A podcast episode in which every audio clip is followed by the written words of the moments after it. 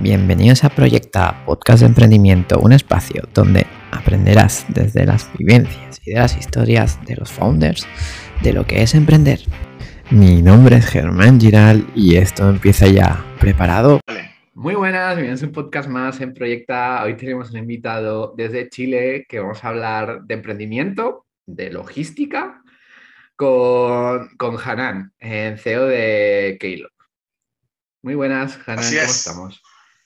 Bien, Germán, aquí muy contento de estar contigo y, como te decía, de poder contar las historias, ¿no es cierto? Los capítulos de, este, de, este de esta travesía de emprendimiento que, no parte ni termina. Así que, eh, nada, pues muy, muy contento de poder estar también hablándole a, a gente que también está en el otro lado del mundo eh, y que obviamente te escuchan acá mucho en Sudamérica también, pero eh, en, su gran mayoría ahí por España y por esos lados, así que estoy muy contento de poder, ¿no es cierto?, participar contigo. Gracias por la invitación.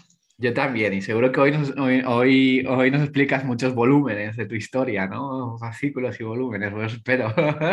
y bueno, Mira, mira, que, que, que, que, justo, justo hoy día, de hecho, eh, puse un post en LinkedIn porque terminamos, hicimos, nosotros todos los años, eh, el, eh, nos tomamos un día y nos, y nos arrendamos un hotel y nos vamos y hacemos, armamos un evento que se llama K Fan Fest. Ah, y ya es tradición. Entonces, este año eh, nos fuimos y, había, y venía gente de las distintas oficinas. Nosotros tenemos oficina en Perú, en México, en Bolivia y acá en Chile. Entonces vino gente, voló, nos sacamos una, por primera vez, como, como tú me contabas ya antes fuera de cámara, que se te olvidó apretar rec, a mí siempre se me olvidaba en todos los Fans Fest sacar una foto grupal, siempre. Ostras. Si hoy nos sacamos foto grupal, sí. Qué, importante es, es, eso, ¿no? Imagínate, imagínate, claro, imagínate cómo lo pasábamos de bien que no teníamos tiempo para la foto. Entonces, bueno, este año eh, el equipo de marketing ya más constituido y me decían, foto sí o sí. Entonces nos sacamos la foto y la estaba mirando y estaba diciendo, mira, qué maravilloso, justo por qué toco esto, por el tema de los capítulos, ¿no es cierto? Eh, una, persona que admiro mucho me dijo, las compañías son como los libros. Y los libros tienen capítulos.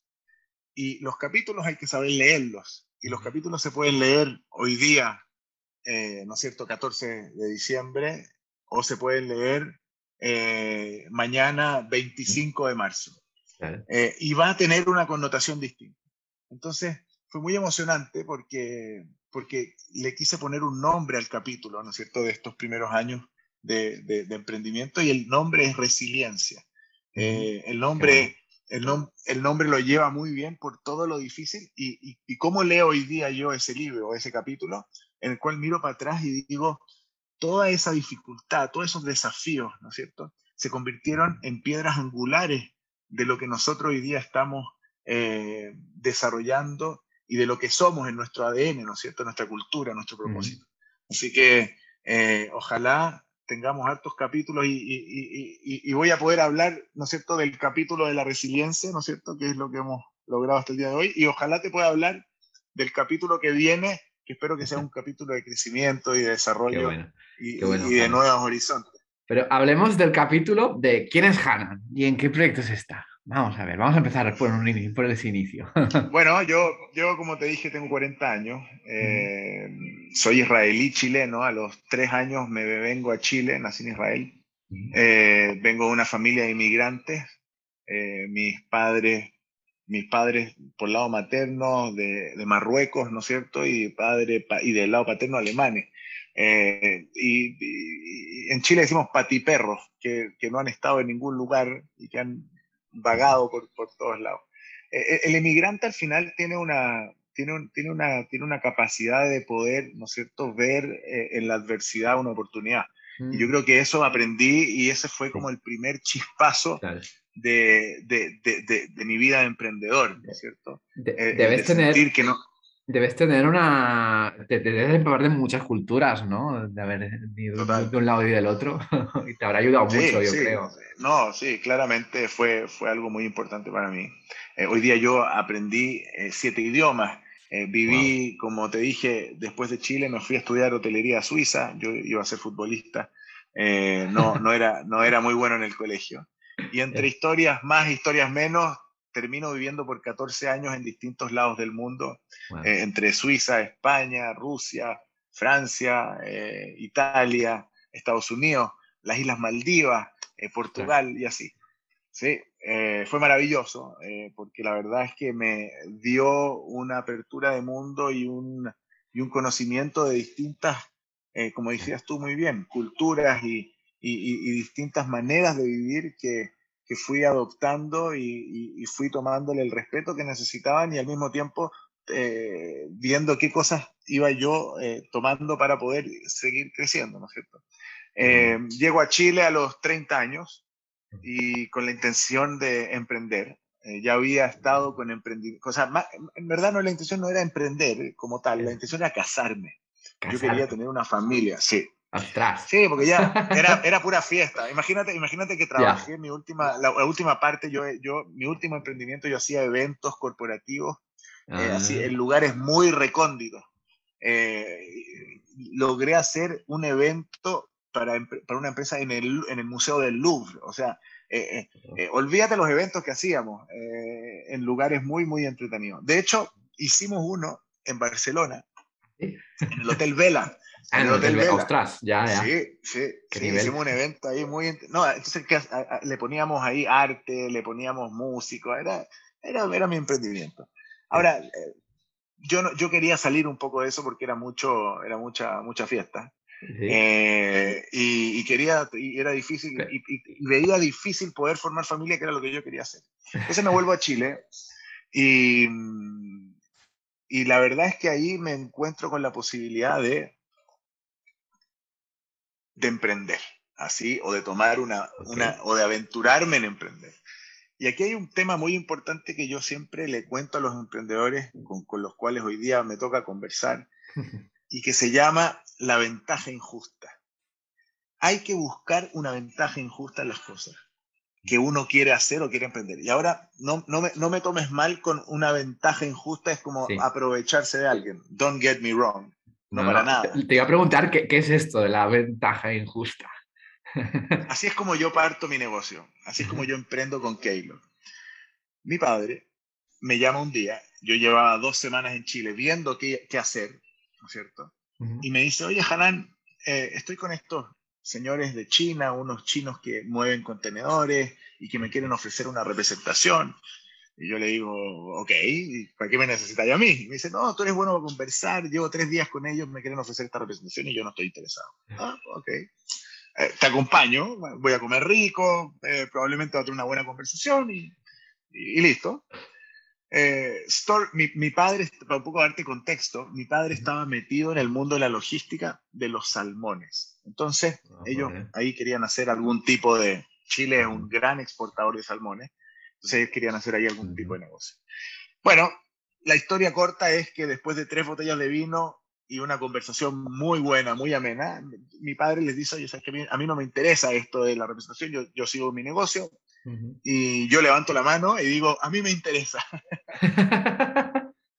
y ellos se ríen, eh, al igual que tú, y, y me dicen, eh, pero tú no conoces el negocio, no sabes nada de esto, no, y le digo, pero no importa, tengo ganas y quiero aprender. Eh, y me dicen, ok, te podría... y, les digo, aparte piénsenlo así. Eh, yo soy el hijo de este señor que está acá al lado y probablemente el negocio de él va a terminar acá y lo que ustedes quieren es su negocio, no, no, no mis buenas intenciones. Y dicen, hace sentido. Entonces, me invitan a Hong Kong, me voy a Hong Kong por tres meses, aprendo el negocio y me doy cuenta de un negocio. Ahora, ¿qué es lo que yo pienso en ese minuto? Hoy día, en ese minuto yo pienso tengo una oportunidad. Hoy día, mirando hacia atrás, tuve una ventaja injusta. ¿Por qué? Porque tenía los contactos que gracias a mi padre podía eh, obtener. Tenía el conocimiento que gracias a mi padre tú pude obtener. Tenía eh, un consejo, ¿no es cierto?, de cómo hacer las cosas con mucho cariño de parte de mi padre, que no se lo hubiera dado a cualquier persona. Entonces, tuve una ventaja injusta con la cual yo partí el negocio. Ahora, esa ventaja injusta no es suficiente. Los primeros dos años en una, me metí en una industria que los papeles y lápices eran lo número uno, ¿no es cierto? El, el, el, el mail para adelante y para atrás, la burocracia, eh, me metí en el negocio de mover contenedores. Mover un contenedor de un punto A a un punto B tiene miles de interlocutores, desde las compañías navieras, hoy día está súper en boga, ¿no es cierto? Eh, las compañías navieras, las aerolíneas, las agencias de aduana, los transportes terrestres, las agencias de seguro, el proveedor, el, oh, olvídate, todos esos tipos se tienen que poner de acuerdo para que un contenedor se mueva de un punto A a un punto B. Ahora, todo eso, hasta hoy, ¿no es cierto?, se hacía de manera análoga y con papeles y lápices y mails. Yo mucha burocracia, ¿no? Imagino. Y mucha burocracia. Y los mismos de siempre son los mismos de siempre. Entonces, esa ventaja injusta muy prontamente se convirtió en mi, en mi peor pesadilla. Porque perdí 700 mil dólares los primeros dos años en donde yo dije, voy a digitalizar este proceso. Y fue muy difícil. Eh, y ahí es donde parte toda esta historia de emprendimiento y, y por eso yo te decía antes, el capítulo de este libro se llama Resiliencia porque han sido años muy complejos, en donde gracias a Dios hemos podido levantarnos, pero no solamente por, nuestro tesón ni por, ni por nuestras ganas, sino porque hemos tenido equipos muy valiosos que nos han ayudado, ¿no es cierto?, a levantarnos unos a los otros. Eh, y eso es muy importante entenderlo como emprendedor, de que uno al final se las cree, ¿no es cierto?, todas, se cree Superman, que, oh, que, las va a hacer todas. Eh, y, te, digo la verdad, yo, yo de alguna manera lo creía así eh, y creía que iba a digitalizar el mundo logístico, yo estaba convencido y tú hablabas conmigo y, así, tenía las cositas del caballo así, solamente miraba a lo, que yo, a lo que yo quería llegar. Entonces, en esa línea fue, fue muy, muy, muy, muy difícil y, y de nuevo, tuve la oportunidad, ¿no es cierto? Eh, y el acierto, porque hay que decirlo, de que logré tener muchas buenas personas a mi lado y yo logré escuchar ciertas cosas que me decían. No todas, pero, pero, pero sí. Importante saber escuchar, ¿no? Uf, este eh, es realmente importante. Y, mira, y dentro de, de, de, preguntas, o sea, o de un consejo que yo le podría dar a los emprendedores o a alguien que, que me está escuchando es, es tan difícil escuchar, es tan difícil escuchar porque uno, uno solamente quiere ver lo que está al frente de sus ojos, ¿cierto? Lo que está a su, a su cercano alcance. Eh, el que tiene un poquitito más de experiencia te entrega perspectiva y esa perspectiva no solamente es por los ojos, ¿no es cierto? Tiene que ser a través por el entendimiento. Eh, y para eso es muy importante poder escuchar. Y cuando uno escucha, eh, se generan ciertas, cierta catarsis, ¿no es cierto? Para poder decir, ¿qué es lo que estoy haciendo bien? cómo lo estoy haciendo, qué estoy haciendo mal y qué quiero hacer mejor. Entonces, cuando se generan esas ideas, cuando se generan esos, conceptos, se generan estas ideas que uno las transforma en palabras y después en acciones. Entonces, eh, es muy importante poder ser eh, coherente, ¿no es cierto? En que la idea, ¿no es cierto? El pensamiento que tú tienes va muy relacionado y va muy ligado a lo que tú dices. Y lo que tú dices está completamente en línea con lo que tú haces. Si, esas, si esos tres conceptos hacen sentido en lo que pienso, digo y hago, ¿no es cierto? Eh, y hacen sentido en, en, en, en, la coherencia del decir y el hacer, ¿no es cierto? Que, y, y, el pensar, que te estoy tirando un nivel más arriba incluso, vas a ser una persona exitosa. Independiente que el éxito se mida por el tema monetario, por cuánta gente trabaja contigo o qué tantos eh, premios tenéis colgados en tu pared. Eh, el, el éxito va al final, creo yo, de manera muy humilde te lo digo, en ser muy consecuente en tu pensamiento, en, tu, en tus palabras y en tu acción. Y al final el resto es ponerle y meterle duro nomás al trabajo y trabajar y trabajar y trabajar, porque lo difícil es hacer esos tres. Eso es lo complicado, porque empiezan a generarse situaciones en la vida en donde la acción va a ser muchísimo más llamativa a lo que tú estás pensando y te va, y te va a llevar a eso, te va a llevar a, te va a llevar a romper el pensamiento por una acción que por el minuto puede verse mucho más jugosa o mucho más atractiva o mucho más eh, em, em, eh, profitable, como se dice, que, que, te puede generar un, un, un, retorno mucho más instantáneo. Y eso es lo complejo al final. Mm, beneficio mucho más intenso. Sí. ¿Qué es lo que te anima a emprender? Eh, ¿Te acuerdas? sí, 100%. Eh, yo, es que lo que pasa es que yo siempre, yo, mira, yo fui, yo fui yo partí lavando platos. Eh, yo estudié hotelería en Suiza y partí trabajando en una cadena de hoteles que se llama Four Seasons, en donde el programa era un programa muy intenso y muy difícil. Eh, que te, entre comillas, te aseguraban lograr ser el gerente general, pero tenías que partir lavando platos. o, o, abriendo la puerta del hotel, o eh, haciendo las camas. Eh, la filosofía y el concepto era tienes que vivir todos los procesos para poder después enseñarlo. Y, y, los procesos no eran cortos, no era que te vayas por dos meses, estuve un año y poco eh, ahí en Steward, en Stewarding lavando, lavando los platos, etc. Me, me, me, llevó a emprender el hecho que en, yo siempre, mientras hacía, estuve siete años en la compañía, fue una experiencia maravillosa y muchas cosas de, de las cuales emprendí, las, las, intenté traspasar a mis distintos emprendimientos. Eh, pero una cosa sí, una cosa sí fue fundamental para emprender, fue que en todo lugar donde yo estaba, siempre estaba mirando y, y pensando, yo podría hacer esto solo eh, yo podría armar algo de esto parecido. Como que yo siempre estaba pensando, mis capacidades, mis capacidades me van a permitir poder lograr esto. O sea, cuando yo estaba lavando platos, yo decía, oye, pero ¿será interesante para la compañía de repente si viene un externo y te dice, oye, yo vengo en la noche y la... Porque a mí me tocaba el... A mí me tocaba la... A mí me tocaba el shift de la noche. O sea, yo, yo, empezaba, yo, yo, tenía el turno de, perdón, de la, de la madrugada, entonces yo llegaba a las 4 de la mañana, cuando toda la porquería que quedaba el día anterior estaba... No, no, no te quería imaginar esto, morir. Eh, es, una, es una de las cosas más terribles. Mira, yo te decía, los egipcios cuando construyeron las pirámides em, con sus esclavos, ¿no es cierto?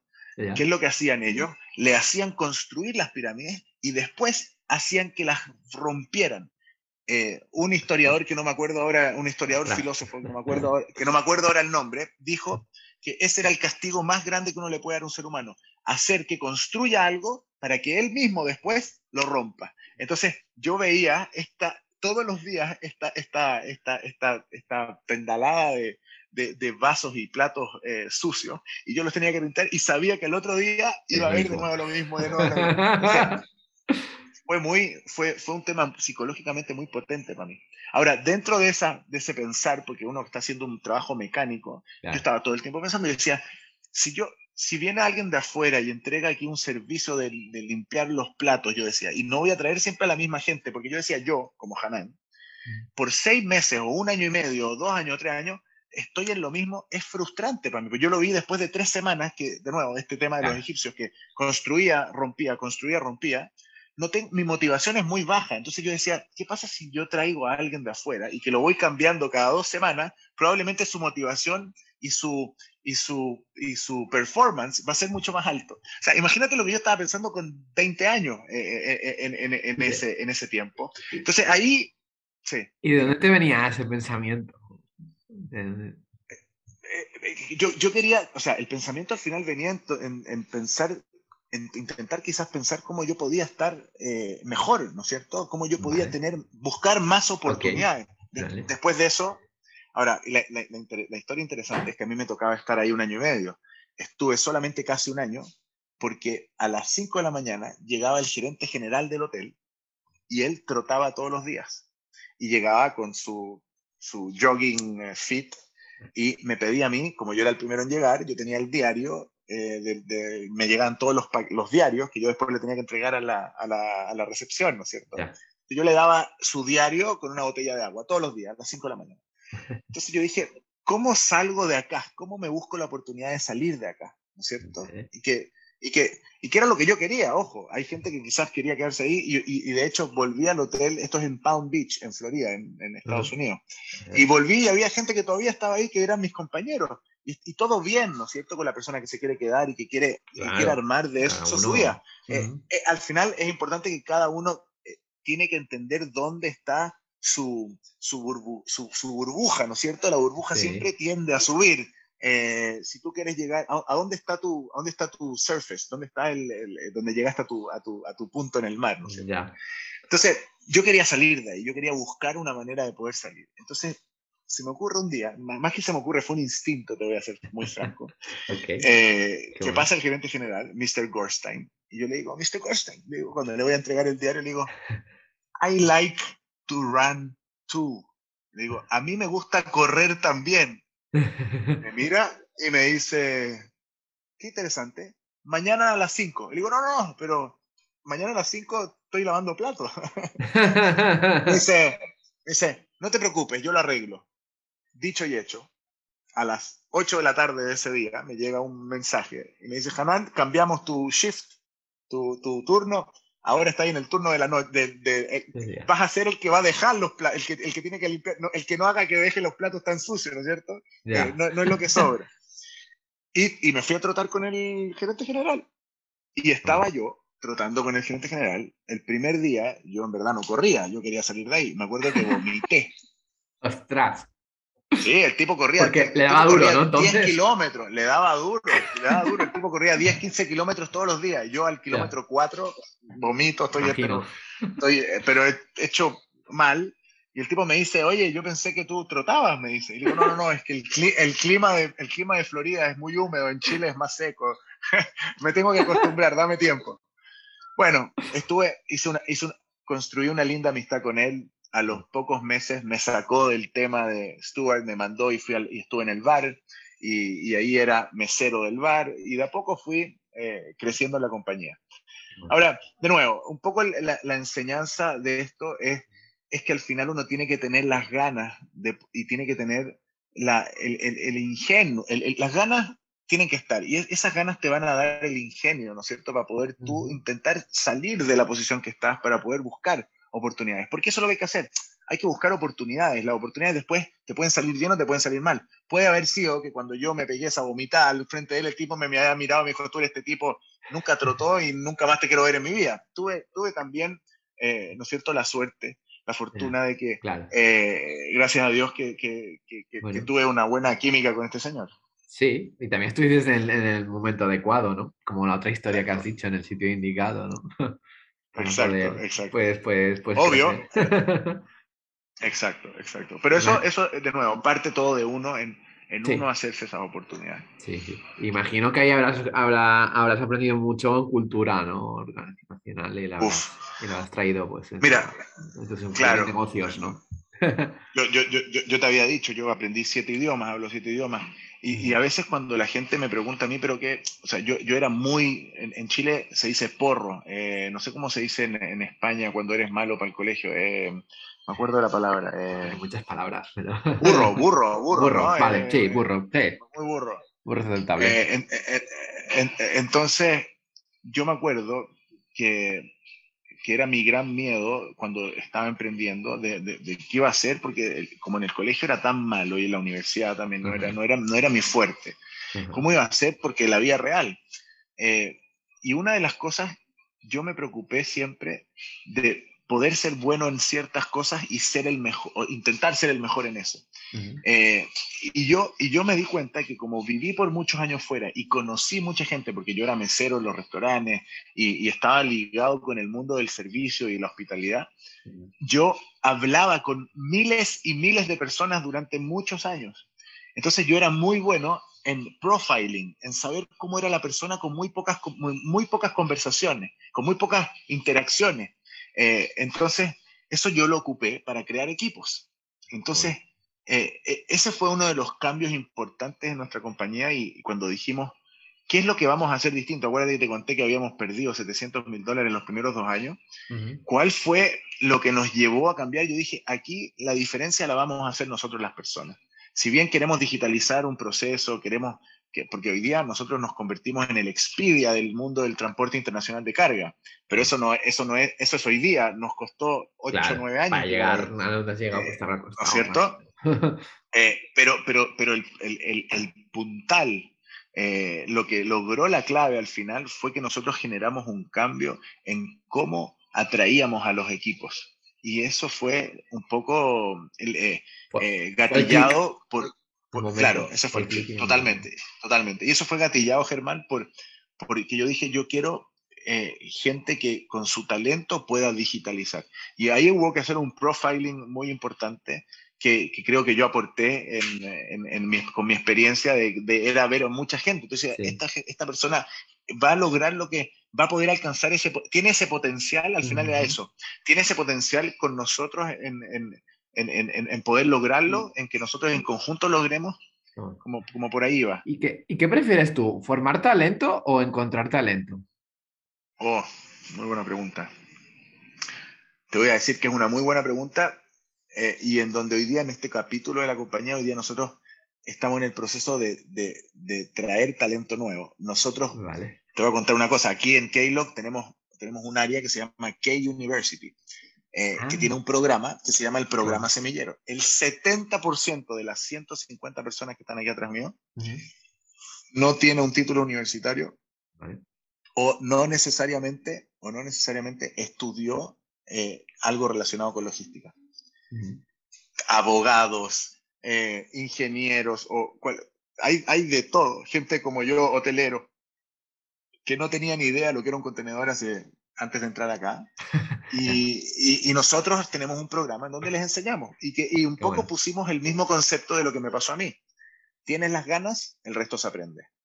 Sí, y qué, qué difícil es, es, es, es eh, cambiar de cultura, porque eso es una cosa cultural, ¿no? En Latinoamérica aún va mucho, ¿no? A los títulos y a todo eso, ¿no? Y que, hay que cambiar esta mentalidad ya, ¿no? Aquí, es más, pues, free, y más si estás en una startup, que como allá, pero... Obvio, obvio, imagínate, pero creo que es más difícil en Latinoamérica, ¿no? Porque la, la, la, la gente aún más, más conservadora. de títulos y es mucho más conservadora, esa es la palabra. Mucho más conservadora. Es mucho más conservadora la gente y, y, la verdad es que fue muy difícil, pero creo que eso fue la mayor inversión que nosotros hicimos, que fue vamos a invertir en las personas, pero en las personas a largo plazo.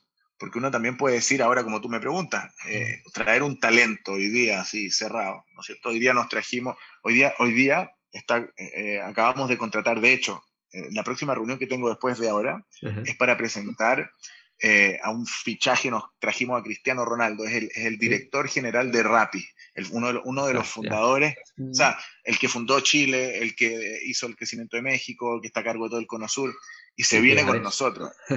o sea, sí, increíble. Ahora, eh, es una gran responsabilidad también porque traer ese tipo de talentos tenéis que tener una estructura que lo pueda eh, soportar y que, y que lo desafíe también, ¿no es cierto? Y por otra parte, también es eh, un orgullo para nosotros poder decir, oye, gente de ese calibre se está fijando en nosotros también para, poder hacer, para poder hacer que esto se desarrolle y crezca mucho más. Entonces, claramente, eh, por eso te decía que una, por eso dije, uff, es una pregunta muy interesante porque lo hemos hecho, ¿no es cierto?, eh, como parte del core de nuestra compañía, pero al mismo tiempo hoy día, como estamos ya en un proceso de crecimiento ya muchísimo más acelerado, tenemos, que, tenemos que buscar esos talentos que nos vengan y de nuevo, eh, un chico del equipo de marketing me decía el otro día, nosotros necesitamos estar sentados con los mejores, eh, porque queremos aprender de ellos. También somos muy conscientes y muy humildes, ¿no es cierto?, de saber que nos falta mucho por aprender y que queremos estar cerca de los mejores eh, para poder nutrirnos, ¿no es cierto? Y este es el primer gran fichaje. Y cuando haces un gran fichaje así, ¿cómo, cómo, cómo lo haces entrar en, en vuestra cultura? Oh, mira, qué buena pregunta. ¿Sabes qué? No, no es el primer gran fichaje. Tenemos un par de muy buenos fichajes también. Pero ha pasado en. O sea, te puedo decir que los grandes fichajes así. Ahora, hablar de, hablar de grandes fichajes es por, por, por porque vienen del Real Madrid y del Barcelona. Pero, pero también, también están los que partieron como nosotros en el Betis. Y que se convirtieron en grandes fichajes y que, que, eventualmente en algún día se van a ir al Barcelona al Real Madrid. Lo quiero pensar así. Eh, entonces, de, alguna manera estos grandes, estos fichajes tenemos un par por la trayectoria, eh, pero son siempre procesos. Yo, yo no he hasta ahora em, traído a nadie que haya dicho con un headhunter, por ejemplo, hasta ahora no lo hemos hecho. Eh, vamos a tener que hacerlo, lo entiendo, porque es parte del crecimiento, ¿no es cierto?, de la compañía. Eh, pero hasta ahora, con 150 personas, han sido procesos en donde o son asesores nuestros por un tiempo, o los conocemos hace mucho tiempo, o son proveedores nuestros hace mucho tiempo. y, forjamos una relación en donde estas personas se dan cuenta de la linda cultura que tenemos, del potencial que hay dentro de las cosas que estamos haciendo, y dicen, oye, ¿sabéis qué? Yo creo que podríamos hacer cosas juntos. Y así han sido varias historias de, de, fichajes interesantes que, que, ¿cómo se llama?, que estamos hoy día atrayendo. Eh, el caso de, Isaac, que, que es el, el, chico de Rapid, eh, lo, conozco hace, lo conozco hace muchísimos años. Ah, y, y, he visto su trayectoria y, yo siempre le decía, ¿no es cierto?, hace años atrás, algún día, algún día. yo le decía, somos, somos, somos muy chiquititos para ti, pero algún día. ¿Y cómo se atrae a este talento, a, este, a estos grandes fichajes? Mira, yo creo, yo creo que hay dos formas de atraer el talento. Eh, una es a través de la cultura y la más importante. Y dos, eh, y dos a través de, del potencial y el desarrollo del negocio en sí. De que el desafío sea algo que realmente, valga la redundancia, te desafíe a, poder crecer y ser un mejor individuo y, poder generar un impacto. En, relación a la cultura, eh, ¿por qué digo que es lo más importante? Porque es algo que está en proceso constante. Yo no entro, ¿no es cierto?, al Camp Nou, eh, ya que estamos hablando de Barcelona, eh, y, digo, y, digo, estoy en el Real Madrid. O sea, hay una cultura que se siente, tú entras al Camp Nou, escuchas, ves la gente, hay uno, el olfato es distinto, independiente que, que, cuando vaya al Santiago Bernabéu, entráis al Santiago Bernabéu y vaya al Camp Nou, son dos estadios con personas exactamente igual, pero la cultura hace que cuando tú entras al Camp Nou, tú dices, esto es el Barça. Y lo mismo con el Real Madrid. Entonces, eso se genera día a día, eso se trabaja, eso, eso hay que meterle una pasión que tiene que ser inconmensurable en base a, los desafíos que tú quieres lograr. Entonces, lo primero que nosotros tuvimos que hacer acá es, cuando la gente entre, que en verdad sienta que esto es Keylog, que, que, esto se siente, se respira. Y eso lo tenemos que hacer todos. Y eso es parte de un día a día, eso, eso es parte de un reforzamiento continuo de distintos valores que nosotros vamos, vamos agarrando. Y lo otro, cuando hablamos de desafío, ¿no es cierto? Como el otro punto de, del desafío comercial o desafío del negocio, bueno, claramente si tenía un negocio que, que no es interesante para ojos del, del, tercero que está llegando, es muy complicado también atraer talento. Yo creo que hoy día eh, todo lo que es startup, todo lo que es tecnología, todo lo que es crecimiento exponencial, todo lo que es involucrar a terceros con inversiones, ¿no es cierto?, eh, potentes para poder tener capital, para poder generar cosas interesantes, hoy día está en boca de todo y es muy interesante. Y, y estar metido en esos negocios hoy día es, es una bendición eh, para nosotros siendo que eh, hemos sido completamente bootstrapped, o sea, desde cero, ah. autofinanciado. Eh, no, hemos, no hemos levantado capital todavía. No habéis levantado, ah, no, no habéis ido a rondas. Ah, no, no, no, Entonces también eso, ahora estamos conversando, estamos conversando en hacerlo, ya, ya, ya le vamos a tener que vender el alma al diablo. Nos tocan la puerta, nos dicen, oye, pero miren todo lo que pueden hacer. Como te decía, son capítulos de la compañía. Yo creo que el primer capítulo lo hemos, lo hemos cerrado y lo hemos, y lo hemos firmado todos nosotros eh, con una conciencia importante que el, en el centro están las personas y, que esa cultura en verdad eh, se siente y se respira. Bueno, tú tienes ahora. y eso va a ser fácil. Pero ahora tienes la capacidad de decisión, ¿no? aún, aún, tienes la mayoría de las acciones, ¿no? Eh, entiendo, ¿no? El 100%. El 100%. Wow. O sea, hay, hay, un, hay, hay un 15% que, que, lo voy a bestear, o sea, que va para, todos nosotros, digamos. ah, vale, vale. vale. ¿Y estás preparado para cuando entre el inversionista, pues, pues a ver esas reuniones, toma decisiones que ya no forman parte de ti, forman parte de otro equipo? ¿Estás mentalizado para eso? Mira, yo, yo mira, te, voy a ser franco. Hoy día, hoy día llevamos, llevamos ya dos años eh, trabajando en esto. Eh, nuestro crecimiento sin inversión ha sido exponencial y, y hemos tenido también la, la, la, fortuna de poder estar cerca de gente que nos ha eh, abierto ventanas muy importantes de, de, perspectiva, ¿no es cierto? ¿Qué es lo que va a pasar cuando se siente contigo alguien que va a pensar distinto a ti y que, y que vas a tener que escuchar? Eh, ahora, de nuevo, eh, como estuvimos tan cerca de esta gente, es lo que nosotros queremos. Y al final, yo no estaría levantando capital si, si yo no quisiera hoy día pasar al siguiente capítulo de mi compañía. Y yo sé y estoy convencido que no solamente para mí como CEO y fundador de la compañía, sino que para todos los talentos que están acá, va a ser algo importante para sus vidas, para su desarrollo personal, para poder alcanzar ese potencial que tienen cada uno de ellos. Entonces, y, también yo, digamos, siendo parte de esta, de esta, de esta estructura. Eh, entonces, claramente es algo que anhelo eh, y claramente es algo que hay que pensar muy bien también porque estáis metiendo a alguien más en la cama. Y, y como yo digo siempre, o sea, esto no es un one night stand, es un matrimonio. Eh, hay, que, hay que ser consciente de ese. Hay que ser consciente de eso. Bueno, vamos a ver cómo le va a, tu matrimonio, como tú dices, ¿no? Pero, para cuéntanos, ¿qué es Keylog? Porque hemos estado hablando, pero más, más o menos la gente será una, pista, ¿no? De cosas de logística, pero ¿qué es exactamente? Bueno, nosotros hoy, hoy día nosotros lo que hacemos, nosotros hacemos transporte internacional de carga a través de una plataforma intuitiva que permite desde buquear un contenedor hasta reservarlo, o sea, hasta, hasta darle un precio, reservarlo y hacerle un seguimiento completo. Eh, es una plataforma que unifica los procesos logísticos de manera simple, intuitiva, en un solo lugar.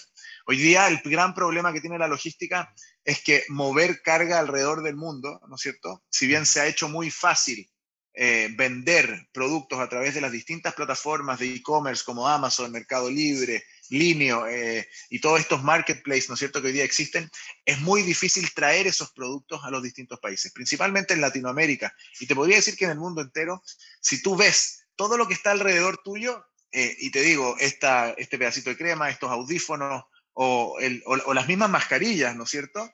Todas pasaron por un contenedor en algún minuto de su vida útil. Entonces, eso eh, hasta hoy ha sido el jardín de atrás de la casa, en donde nadie quiere meterse y nadie quiere mirar. Y nosotros estamos en ese negocio, en el mundo de la digitalización de esos procesos y de, la y de darle visualización para, en base a data, ¿no es cierto? Y, información, tomar las mejores decisiones, eh, tanto para pequeñas como grandes empresas. Entonces se puede decir que tu negocio, más, que mover contenedores, eh, se basa más en, en, la data, ¿no? ¿Y qué, qué hacemos con toda esa data, ¿no?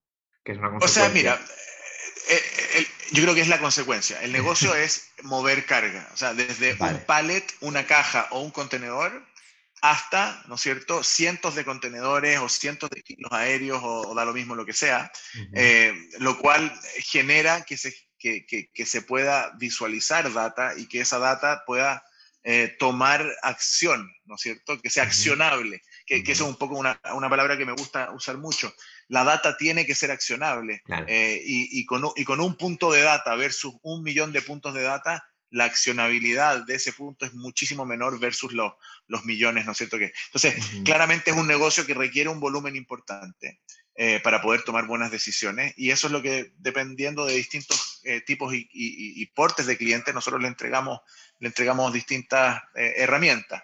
Entonces, el cliente, el emprendedor que por primera vez quiere importar, lo puede hacer a, través de nuestra plataforma con la misma facilidad que comprar un billete de avión, ¿no es cierto? Eligiendo el barco, ah, cuando sale, cuando llega, etc.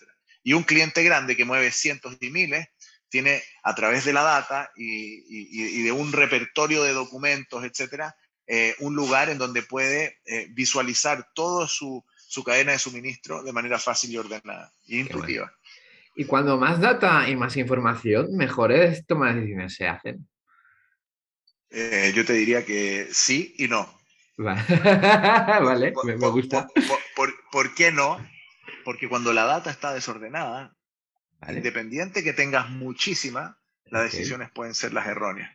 Y lo otro es que cuando tú tienes muchísima data también, pero no sabes hacia dónde apuntar, esa data dice cualquier cosa. Entonces, por eso es tan importante para nosotros la experiencia y conocer el negocio, porque nosotros también decimos, mira, con toda esta data, tú puedes tomar ciertas decisiones en base al conocimiento del negocio que nosotros tenemos. Por eso es muy importante también ser conocedor a cabalidad del negocio en el cual uno está. Eso es, y por eso estudiar, estudiar es tan importante. Qué bueno, qué bien. ¿Y qué, qué modelo de negocio tenéis? Bueno, nuestro modelo de negocio es simple, nuestro, es un negocio de brokerage, por decirlo así. Tenemos dos maneras de monetizar. Una, nosotros al tener grandes volúmenes de movimientos de carga, movemos más de 15.000 contenedores, más de un millón y medio de kilos aéreos eh, y, así, tenemos más de 3.500 clientes, de 1.500 clientes y vendemos más de 100 millones de dólares. O sea, eh, el, el, el volumen que nos entregan esas, eh, esos, niveles nos hacen poder tener una muy buena negociación con las compañías navieras, aerolíneas, eh, compañías de seguro, etcétera, los cuales nosotros podemos traspasar a nuestros clientes y tener eh, y darles una competitividad a ellos y nosotros quedarnos con un margen. Eso es uno. Y lo otro, tenemos también una, una parte como SaaS, en donde clientes que trabajan directamente con las líneas aéreas o las líneas navieras deciden conectarse con nuestra plataforma y cobramos un sistema eh, recurrente de SaaS en donde eh, una vez al mes nos pagan por tener visibilidad de los datos y así poder tomar mejores decisiones. Esos son un poco nuestros nuestros dos modelos. Qué bien, qué escalable, ¿no? sí. Interesante. Eso es muy importante, Germán. Que Hoy en día, hoy en día, eh, también, también, también es muy importante la gente que nos está escuchando, que, que siempre cuando pensamos en cualquier cosa que vamos a hacer, ¿a dónde llega su punto de freno? ¿Es escalable a solo Latinoamérica o puede ser algo mundial? ¿Es algo que va a durar solamente por un tiempo limitado o tiene duración eh, en fin, o sea, nosotros nos hicimos esas preguntas y claramente, bueno, como te decía, todo te lo tiene, todo va a pasar por un contenedor, a menos de que ya empecemos a hacer 3D eh, printing, ¿no es cierto? Impresiones 3D de todas las cosas de nuestras casas. Ahora, aún así, los insumos van a tener que moverse. Eh, sí, sí, y, bueno, los, hilos, las impresoras se van en un contenedor. sí, sí, sí, totalmente. Algo, algo, o sea, de nuevo, esa es la maravilla. desde el día uno, el trade, ¿no es cierto? El, el ¿cómo se dice? El trade, el el comercio ha sido lo que ha movido al mundo. Eh, eh, eh, algunos van a discutir conmigo que es la profesión más antigua del mundo. Ah, sí. el, comercio, el comercio. Sí, sí, sí. Sin duda. Y ahora veamos a, a, momentos, a momentos de, tu emprendimiento. ¿Cuál ha sido el mayor momento de incertidumbre que hayas tenido en la compañía? Oh, Mira, hay, hay, hay, uno que marca un antes y un después, claramente, y, y, y, lo digo cuando estoy dando charlas a los, a los universitarios o a los emprendedores, a los futuros emprendedores. Eh, un día me, me, suena el teléfono y es de China y me dicen, eh, nosotros, ¿cómo, cómo funciona, ¿cómo funciona este negocio? Yo en China tengo un agente que él, eh, que yo le paso, ¿no es cierto?, el booking del contenedor, él toma el booking con el contenedor. Hoy día nosotros lo digitalizamos, pero hace 8 o 9 años atrás era todo con llamadas, papeles de lápiz, ¿no es cierto? Entonces tomaban el, hasta el día de hoy mucha gente lo hace así. Y ellos pagaban a la naviera, ¿no es cierto?, el booking. Un día me llaman y me dicen, Hanan, nos debes 700 mil dólares. No te voy a soltar ni un documento más para que tú puedas entregar esos contenedores a tus clientes. Y yo 700, yo no tenía idea, yo lo único que estaba pensando éramos, éramos 6, 7 personas eh, en, ese, en ese instante. Eh, estábamos remando porque estábamos, porque yo lo único que estaba pensando vender, vender, vender, vender, vender, e intentar pensar en digitalizar, ¿no es cierto? Eh, y no tenía ningún tipo de ningún tipo de noción, ¿no es cierto?, financiera ni de lo que estaba pasando a mi alrededor con, con, todo lo que era este, este, este back office, ¿no es cierto? Vale. Y yo digo, y, voy a hablar con, con, con, la gente que teníamos de finanzas que estaba externalizado, ni siquiera lo teníamos adentro. Y digo, oye, ¿cómo? Me dice, sí, es, que, es que no nos han cobrado, me dice. Digo, pero ¿cómo? ¿Cómo? Y, y, y, lo, y, nos pararon todas las cargas. Y el negocio estaba a punto de quebrar. O sea, a punto porque yo el que le decía a mis clientes, oye, no te puedo entregar los documentos porque yo no le he pagado a los proveedores. Eh, ¿qué culpa tiene él? ¿No es cierto? Él estaba pensando que estaba haciendo el negocio con una persona seria, la cual yo era, pero lamentablemente seria con muy poca experiencia. Eh, eh, y me tomo un avión y me acuerdo que me compro un pasaje a China. Esto es un día martes. Y me tomo un pasaje a China, me demoro 48 horas en llegar Llego a China, me están, me están esperando los chinos, en donde yo había tenido una muy buena relación con ellos hasta ahí, ¿no es cierto? Yo iba, yo iba los, los dos años, dos, tres veces al año, y me dicen, Hanan, ¿qué es lo que te pasa? ¿Cómo, no, no, no, no, nos, vas a, ¿Nos vas a defraudar? Y yo me paré al frente de ellos, me acuerdo, en un restaurante con todo esto, los chinos siempre tomando vino, tomando whisky, todo, y ese día había solo agua alrededor de la mesa. Entonces, mm, claramente no estábamos celebrando nada. Algo así, algo mal iba, ¿no? algo mal iba. Yo le dije, miren, la verdad es que no vengo con un cheque para decirle que no tengo dinero. Eh, he cometido errores y les quiero decir que eh, estoy en una situación muy complicada y necesito que me apoyen y que me ayuden porque esto va a ser algo, algo complejo. Eh, necesito tiempo y ahí armamos un plan de pagos, armamos un plan de... Me ayudaron también a, ordenar mis finanzas. O sea, ellos se portaron un 7. ¿Sí? Eh, Qué bueno. Sí, sí, sí. Hasta el día de hoy, hasta el día de hoy son mis, son mis partners, ¿no es cierto? Mis agentes. Eh, hoy día, hoy día nosotros somos, yo creo que el número uno, número dos a nivel mundial de la red de agentes de ellos. entonces, claramente, de nuevo, uno, uno no es resiliente solo, necesita alguien que lo levante. Ellos me ayudaron en ese minuto y, bueno, gracias a Dios pudimos cumplir, generamos los cambios necesarios. Pero ese es un momento que claramente se queda, un momento difícil que se queda en mi, en mi memoria y de, y de los que estábamos ahí seguro también. ¿Es fácil trabajar con gente de, China? Mira, es una, es una pregunta interesante porque la, la, la, respuesta es que a simple vista, no. Obviamente hay problemas de, de, de idioma, hay problemas culturales, o sea, más que problemas, desafíos culturales, desafíos de idioma, desafíos de distintos, de distintos puntos, pero, pero yo creo que eh, los incentivos, ¿no es cierto?, eh, son, tan, eh, son tan latentes que los dos, siempre, los dos partes hacen esfuerzo. Hoy día, como tú sabes, China es una economía sino la economía en el mundo. Entonces, entonces, más en entonces todo el mundo. Exactamente. sí, sí. En, Barcelona, por ejemplo, eh, controla el 90% de toda la nave logística, es de las más importantes en Europa. Mm, es imagínate, imagínate, imagínate, imagínate, No, sí, olvídate. Eh, entonces, entonces, claramente, ahí hay, hay, hay, hay, hay, que entender dónde uno está parado y, hacia, y, con quién, y después uno trabaja en base a eso, ¿no es cierto? Más que difícil o no difícil. Ahora, te digo una cosa, son, es una cultura, a mí, a mí yo no soy una persona que generaliza normalmente, pero si tú me preguntas de la experiencia que he tenido con este grupo, eh, con estas compañías, son personas que cuando te abren eh, su, su, su, espectro, su, su, corazón de manera cliché, eh, entras y, es difícil salir. Ahora, para lograr eso, tienes que pasar bumps y caerte y, cumplir una promesa y, es, y después de eso se generan relaciones muy, muy, muy bonitas y a muy largo plazo. Y eso es lo maravilloso al final de emprender en el tiempo, porque uno empieza a generar amistades y lazos eh, que, a mí, que me han invitado a matrimonios de, ellos, ¿no es cierto? Yo he estado en matrimonio, he, estado, en su casa. No, muy bueno en el nacimiento de sus hijos. Entonces uno va viendo, ¿no es cierto? Uno va viendo cómo van creciendo no solamente los negocios, sino que también las relaciones y las familias, que, es muy bonito eso. y, hablando de momentos bonitos, ¿cuál ha sido tu mayor momento de felicidad dentro de la compañía? Te voy a decir que el, el mayor momento fue hace tres semanas atrás. Te voy a contar.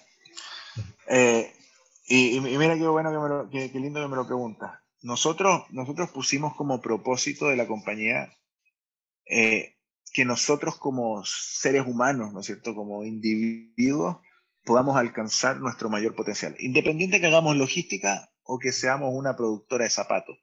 Este equipo humano, nosotros internamente siempre hemos conversado de que queremos ser los mejores yo, los mejores individuos, el mejor potencial de cada uno de nosotros, de los que entran acá. Y para eso tenemos una responsabilidad importante de que entras en un ecosistema que si te ayuda a ser la mejor versión de ti mismo, tú probablemente, si pones todo de ti, lo vas a lograr.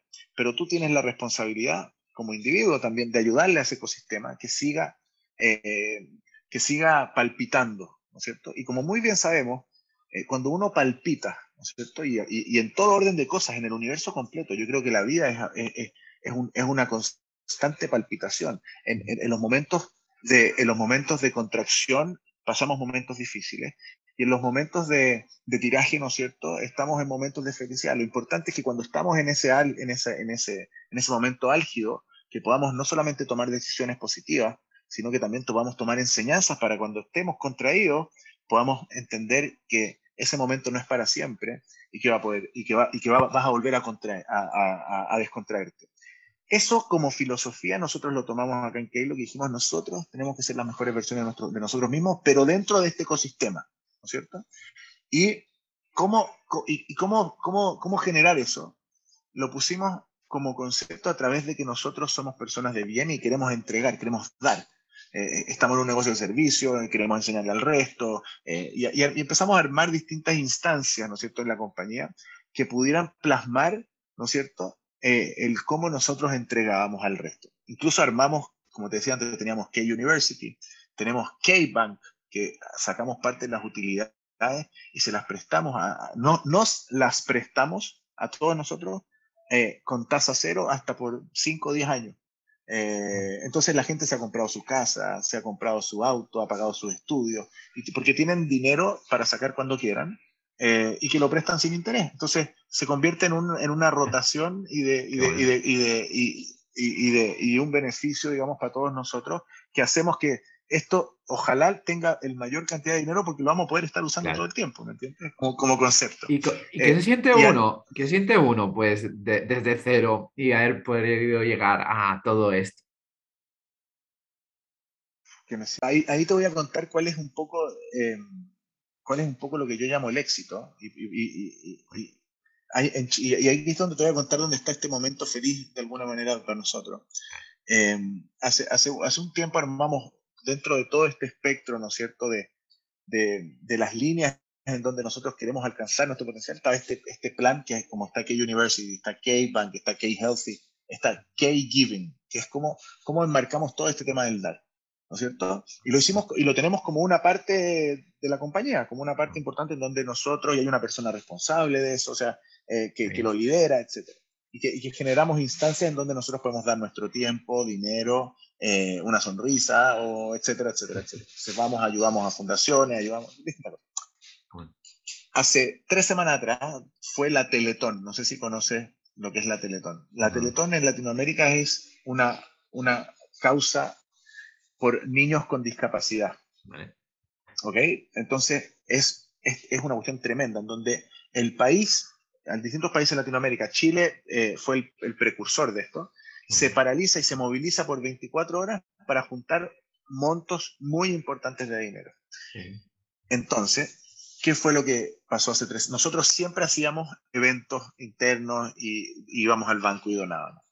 Entonces dijimos, oye, ¿por qué no sacar parte de las utilidades y demos una y, y entreguemos una donación importante? Entonces llamamos a la Teletón y dimos una donación importante y nos dijeron, pero tienen que venir aquí al escenario o sea, esta es una cuestión que sale que lo ve todo Chile. Ah, vale. Y, y, yo, bueno, pero esa no era nuestra intención, de verdad, porque, o sea, el tipo me, me, acuerdo cuando llamamos y dice, no, pero es que el, eh, los auspicios ya están, como ya terminaron. Digo, no, no, si no estoy llamando para, yo no estoy llamando para hacer un auspicio, yo quiero hacer una donación. Eh, no, es que, es que y, y, le, y, le, y, le, cuento el mensaje que nosotros tenemos, me dice, no, pero es que esto lo tienes que contar a todo, a todo lo tienes que contar a todo, a todo, a toda la televisión abierta. Y yo digo, bueno, y bueno, y para hacerte me voy a parar, te voy a contar, mira, mira, mira, mira que, que aquí está. Entonces agarramos, hicimos un cheque, no sé, no sé si se ve ahí, y dimos 100, millones, 100, 100 millones de pesos. ¿Viste? entonces, entonces, fue, fue, muy, muy, fue muy bonito, eh, porque, porque creo que, y, y, creo que lo escribí en un post en LinkedIn, y que, y que dije, hace nueve años cuando partí la compañía, yo supe que el éxito no era por cuánto dinero íbamos a conseguir, el éxito iba si es que poníamos en el centro de todas nuestras acciones, de, de todos nuestros pensamientos, de el, el, el, dar, ¿no es cierto? El ser, el ser generoso. Y, y, y, hace tres semanas fue el momento más, ¿no, es cierto?, que se, que se, puede coronar, ¿no es cierto?, en donde fuimos un par de personas de acá yeah. y entregamos esta donación okay, okay, a, a, niños que lo necesitan. Y fue maravilloso eh, porque, porque ahí realmente dije, ahora, ahora somos exitosos. ¿Me entiendes? Porque, bueno. porque, esto, porque esto trasciende. Sí, ¿no es cierto? Las compañías, las compañías son, es difícil que trasciendan. ¿Cuál es la única manera, veo yo, de trascender? Es dejando algo para el de al lado. Entonces, eso, eso, ese es un momento de felicidad absoluta en estos 8 o 9 años que llevamos. Qué bueno y qué satisfactorio. puede ser de tu parte, ¿no? Fue bonito. Y bueno, ahora ya, cambiamos de tema. ¿Cuál ha sido, cu ¿Cuáles son los retos principales de logística dentro de Latinoamérica? Uf. ¿Cuál diría? los principales, o sea, porque mira, sé, sé, que podríamos hacer un podcast de eso solo, pero... no, podría, podríamos hacer un podcast totalmente de logística de los retos, claramente. eh, ojalá. Eh, mira, yo creo, yo creo que digitalizarse, ¿eh? yo creo que el reto principal, sí. Okay. Aún, aún hay oportunidades para la digitalización, ¿no? Pero, o sea, de nuevo, compañías como las nuestras, ¿no es cierto? Eh, no hay más de 10 en el mundo que se están, o sea, compañías como las nuestras, vale. hay cientos de miles. O sea, compañías de, transporte internacional de carga, de freight forwarding, pero digitales al 100% y con, y con equipos de, desarrollo y con equipos de producto y, perdón, y como conocemos a la compañía de, de, startups de tech, hay, no, hay, no, hay, no hay 10, 20, no hay más. Entonces, la oportunidad es gigantesca. Eh, y claramente, como es un mercado tan, tan, tan grande, necesitamos que, los clientes se digitalicen. Entonces, el desafío es que la industria se digitalice y eso es necesario que hayan más precursores y más early adapters eh, hoy día eso creo que va a ocurrir de manera un poco más rápida porque, como te decía antes, eh, la logística ya no es el jardín posterior, ¿no es cierto? El jardín de atrás. Eh, en donde ya está todo sucio y no le interesa a nadie. Hoy día esto se convirtió por la pandemia, ¿no es cierto? Con tarifas de contenedores que han subido por las nubes, eh, con, con, con, con, pocas capacidades de las compañías navieras, etcétera, etcétera, etcétera. Em, ah, para poder... Ahora todo, todo, todo, esto que dices, que se está, se está empezando a preocupar, ¿no? Porque hay un cierto pues, parón, subida de precios. ¿A qué se debe esto? E, eso se ha debido que, por el COVID ha habido poca continuidad, ¿no es cierto?, de la cadena de suministro y, distintas, distintos, distintos factores han influido en donde, eh, ¿qué es lo que pasa? Pártelo en un ejemplo rápido. La cadena de suministro, la logística, es que todo pase desde un punto A a la B, de la B a la C, de la C a la D y así. Si es que alguna de esas cosas se mueve, genera un caos. ¿No es cierto? Ese es el caos que nosotros no queremos ver en el mundo logístico. Ahora, ¿qué, ¿cuál fue el caos? El caos fue que de un día para otro nos encerraban todos en nuestras casas, que de un día para otro nos, nos abrían al mundo. Entonces, ¿qué es lo que hacían las compañías navieras y los proveedores y los distintos entes logísticos o entes de, la cadena de suministro? Paraban toda la, todo, el, todo el consumo de contenedores, lo, lo, paraban, paraban de hacer. Después, de repente, de un día para otro, cuando la gente estaba en sus casas, empezaron a consumir por Internet eh, y el e-commerce se fue a las nubes. ¿Y qué era lo que compraban? Productos para la casa. Entonces, de un día para otro, los, los, los productores que los habían llamado sus clientes para decirle, no me hagas nunca más una silla, porque el COVID me lo cerró todo, ¿cierto? Porque era la incertidumbre que había. Los llaman y dicen, ahora háceme 100 mil para mañana. Entonces, ah, todas esas, todos esos altos y bajos generaron una, un gran, un gran, ah, una gran inestabilidad en la cadena de suministro en las distintas áreas, ¿no es cierto? Y eso ha hecho que, contenedor, que, que haya escasez de contenedores, escasez de naves, etc. Eh, y, y, a eso, si le quieres también eh, agregar lo que es el cambio climático, en que puertos se cierran, eh, por marejadas, muchísimo más que antes, eh, en donde también todo este tema ha, hecho que, esta incertidumbre sea eh, aún más compleja de lo que ya es hoy día. Qué bueno, qué bien. todo esto de logística. Ahora vayamos ya a algo más, más personal de ti. Vayamos al pasado. ¿Qué, qué, qué consejos le darías al Hanan que está empezando a emprender? Ah, wow. Uf. Eh, que se preocupe de la forma, no del fondo.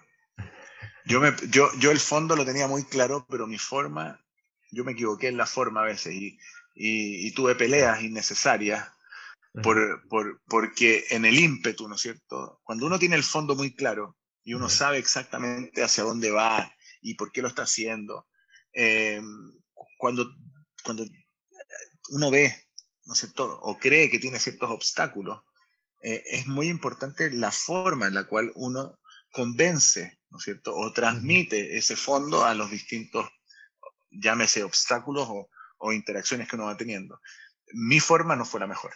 Y, y, quizás, más que quizás, 100%, eh, yo, yo tendría que mejorar mi forma, como lo hice eh, en un comienzo, en donde tuve muchísimas más peleas innecesarias eh, que me, hicieron quedarme pelado, ¿no es cierto?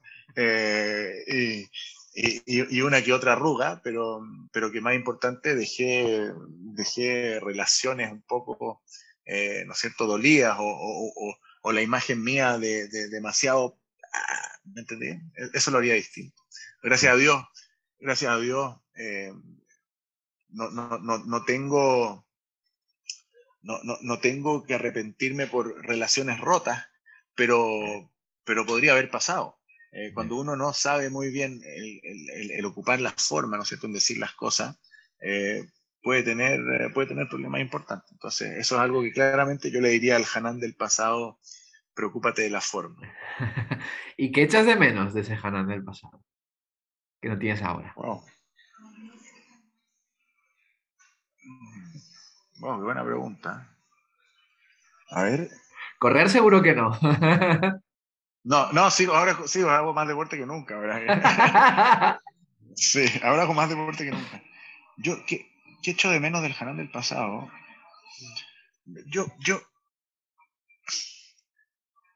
O sea, echo de menos. Echo de menos como ver. O sea, es, extraño lo que me estáis preguntando, pero. Y lo que te voy a responder también. Pero echo de menos como ver, ver, esa, ver ese potencial como grande o gigante al frente de mi ojo. Hoy día, con humildad lo digo, siento que hemos avanzado y que es muy distinto de lo que, a lo que formé cuando, cuando partí. Eh, y hoy día los desafíos son distintos.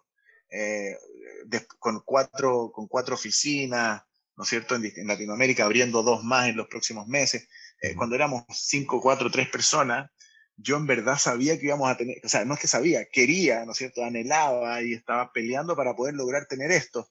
Hecho de menos ese, ahora, hoy día quiero ir a tocar la campana en el Nasdaq en Nueva York y lo vamos a lograr y tener mil personas en el equipo, eh, pero ¿sabes lo que es? es? Es muy distinto ir de 0 a 1 que ir de 1 a 100. Yeah, Hecho de menos, podría echar de menos el ir de 0 a 1 eh, ¿no es cierto? Eh, el, el, el, crear, el, volver a crear algo de cero, el, volver a, a, convencer una idea desde cero. Ahora eh, estoy, estoy disfrutando muchísimo este, este periodo y, y, y creo, y creo que en, en, un futuro voy a volver a sentirlo porque es algo que, que, está en, mi, en mis entrañas, ¿no es cierto? Poder, Qué bueno. Ya, ya hablando, hablando del futuro, ¿dónde ves eh, a, a dentro de 10 años y si te ves dentro de 10 años en la compañía? Uh, máximo 10 años, no más de 10, eh, si me preguntáis de verdad. Eh, de, aquí a, de, de, aquí a cinco años quiero estar, como te decía, tocando la campana en el Nasdaq, listando la compañía. y, de aquí, y de aquí a 10 años siendo una de las principales compañías en el mundo, unificando el proceso logístico en, en algo que es un, una plataforma completamente digital y que, y que seamos como, no sé, pues, que, seamos una, una irresponsabilidad no tenerlo en los departamentos de comercio exterior.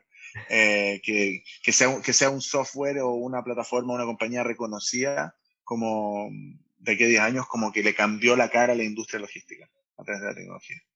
Sí. Eh, ahora, ahora si me veo dentro, eh, adentro en el día a día, yo creo que, yo creo que sería injusto eh, para la compañía, ¿no es cierto? Que yo esté adentro 10 años más.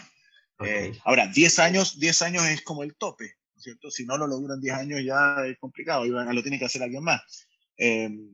creo que hay que abrir, ¿no es cierto?, las oportunidades para que otros talentos puedan seguir haciéndolo crecer le, le, augurio larga vida a Keylog, si Dios quiere, pero, pero no necesariamente, no necesariamente con, con mi liderazgo en, el, en, el, en, la cabeza, porque, porque creo que los potenciales eh, son infinitos, entonces eh, es importante poder eh, ser consciente y humilde de poder abrirnos al resto. Entonces, ahora, 10 años es mucho. Pues, sí, sí pueden pasar muchas cosas. Todavía, todavía tengo, tengo para.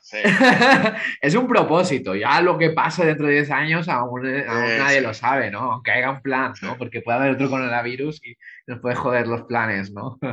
Claro, Quién sabe. Pero bueno, está bien esas intenciones.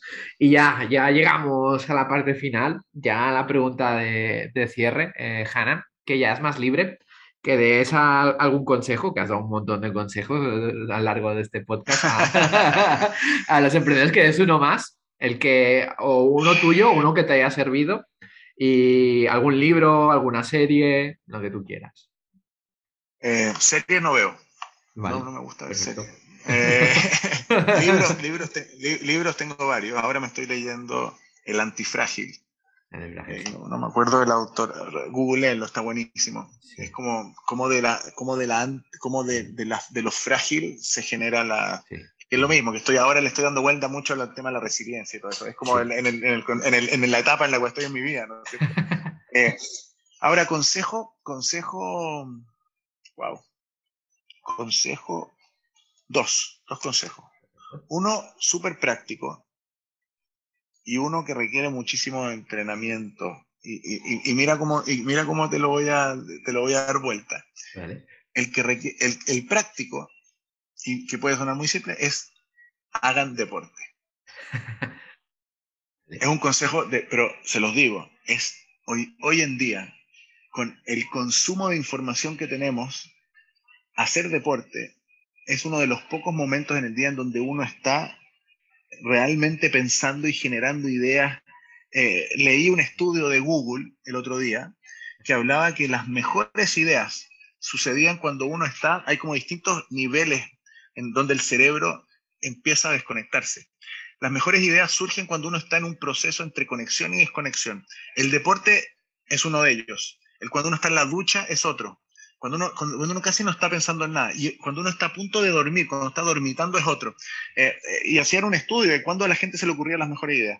Eh, mucha gente te va a decir cuando corro, cuando estoy haciendo en bicicleta, etc. Es una instancia muy importante, no solamente para que se te ocurran buenas ideas, sino que para mantenerse sano. Hoy día creo que es muy importante. Ese, e, ese es el, ese es el, el, el práctico, ¿cierto? Y el, y, el de, y el de entrenar, y el de entrenarlo es el que pongan en la vida siempre a, a otro por delante. Como que el concepto de, el concepto de, la generosidad, eh, de, la bondad en los negocios, y que aquí estamos hablando del startup, así, creo que cuando uno lo pone delante de su vida, él siembra éxitos. Eh, y, a veces no son éxitos instantáneos, que uno, uno empieza a ver y dice, oh, miren qué increíble, qué maravilloso el guion que estaba escrito. Eh, pero ese guion uno lo va escribiendo con, papel y lápiz y con, y con tu propia mano nadie más. Entonces, eh, es importante que, y creo, ¿no es cierto? Te lo digo en experiencia propia, que cuando uno pone el bien por delante, la bondad, el dar, eh, el, otro, eh, ese guion termina siendo una, película maravillosa. Lo importante es que hay que hacerlo con conciencia y desde el día uno. Uno no puede esperar a llegar a ser un unicorn para poder querer entregar o dar. Uno no puede esperar, porque ahí ya es muy tarde. Hay que hacerlo cuando uno, antes, cuando, cuando te cuesta, cuando es difícil, cuando pasas por momentos duros y malos. Eh, ahí, es donde, ahí es donde uno de alguna manera, te, esas cosas te dan la fuerza, porque, porque, al final te empiezas a rodear de gente que es igual en el sentimiento que tú, y eso al final te, te entrega una potencia para poder eh, salir a, a, lugares que uno nunca imaginó antes. Entonces son los dos consejos que les doy, muy distintos uno de otro. Sí, pero seguro que ayudan. pero espero que alguien le ayude. Pues bueno, eh, nos quedamos con estos consejos. Antes de despedirnos, eh, dinos, ¿dónde te podemos encontrar? En redes sociales de, tu compañía. ¿Y dónde te podemos encontrar? Bueno, yo en, LinkedIn muy activo, intento responder todos los mensajes que me mandan por LinkedIn. Hanan Nust. ¿Viste? por ahí nos conocimos. Hanan Knust, J-A-N-A-N, cada kilo N-U-S-T, ahí me encuentran. No creo que hay muchos Hananes. y bueno, y en Instagram, en Instagram también está, está keylog.co. Eh, keylog.co en Instagram, ahí pueden ir a verlo. Eh, ahí intentamos también educar, enseñar y ahí están pasando cosas. Ahí, ahí van a ver todo lo que está pasando en la compañía en fotos. ¿Y la página web? keylog.co. Perfecto. Eh, pues bueno, Hanan, eh, ha sido un placer. Recordad antes a la gente que se suscriba al podcast, que si os ha gustado esta entrevista, que lo compartáis con otros emprendedores. Y nada, Hanan, ha sido todo un placer que te pases por mi podcast. No, y muchas gracias por invitarme, de verdad, tanto a mí también poder compartir y tener esta conversación tan interesante y tan amena contigo es, es una bendición, lo agradezco mucho. Genial. Bueno, pues decirte hasta la próxima. Vamos a seguir esta historia, ¿no? Hay muchos capítulos que escribir, ¿no? Ojalá, a tu, a tu, a tu, a tu disposición, de verdad, cuando necesites. Y, y, aquí también, dentro de Keylog, también hay harto talento que seguro quiere también contar su historia, así que también sería interesante, si es que quieres, también estoy, estoy seguro que muchos mucho de los talentos... ¿Hay, ¿hay algún emprendedor dentro ya de tu compañía? Sí, hay, hay. Sí, hay, hay, hay. Hay, hay un par. Sí, qué bueno. Eso también interesante. Estaremos ahora, estamos, sí, estamos, estamos emprendiendo acá, pero, pero seguro, seguro mucha, mucha gente va a poder contar su historia también. Así que gracias, Germán. Hasta la próxima. Venga, gracias. Adiós.